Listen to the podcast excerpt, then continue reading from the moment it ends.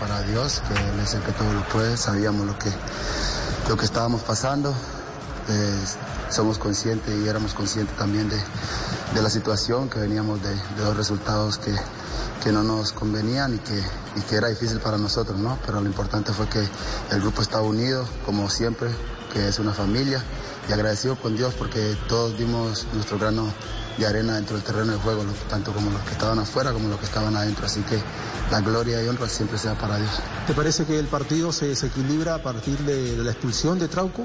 Bueno, no, no, creo yo que íbamos adelante ya en la expulsión, así que eh, creo que no. Ya nosotros éramos conscientes de, de lo que estaba pasando, íbamos uno arriba eh, ganando, así que teníamos que manejar ese resultado a favor.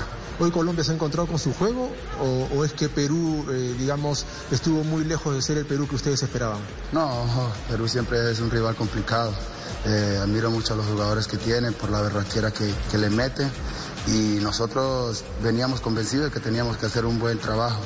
E hicimos lo que, lo que, lo que planteamos en, en los entrenamientos y, y, nos salió, gracias a Dios, porque estábamos todos unidos y, y, y una vez más demostrando pues que, que, Colombia puede dar mucho y que puede, puede jugar y demostrar lo importante que, que somos pues afuera, tanto como adentro en el terreno de juego. Muchas gracias, Dios Gracias.